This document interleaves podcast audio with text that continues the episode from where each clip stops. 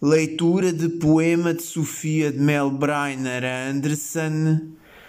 Se todo o ser ao vento abandonamos.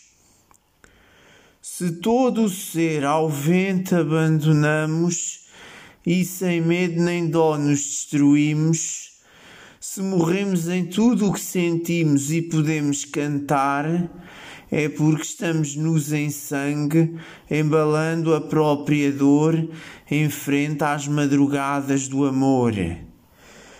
Quando a manhã brilhar, refloriremos e a alma beberá esse esplendor prometido nas formas que perdemos.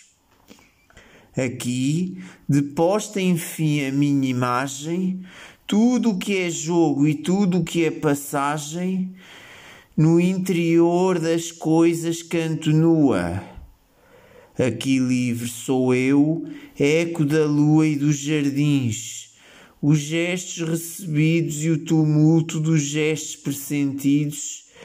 Aqui sou eu em tudo quanto amei, não pelo meu ser que só atravessei, não pelo meu rumor que só perdi, não pelos incertos atos que vivi, mas por tudo de quanto ressoei e em cujo amor de amor me eternizei.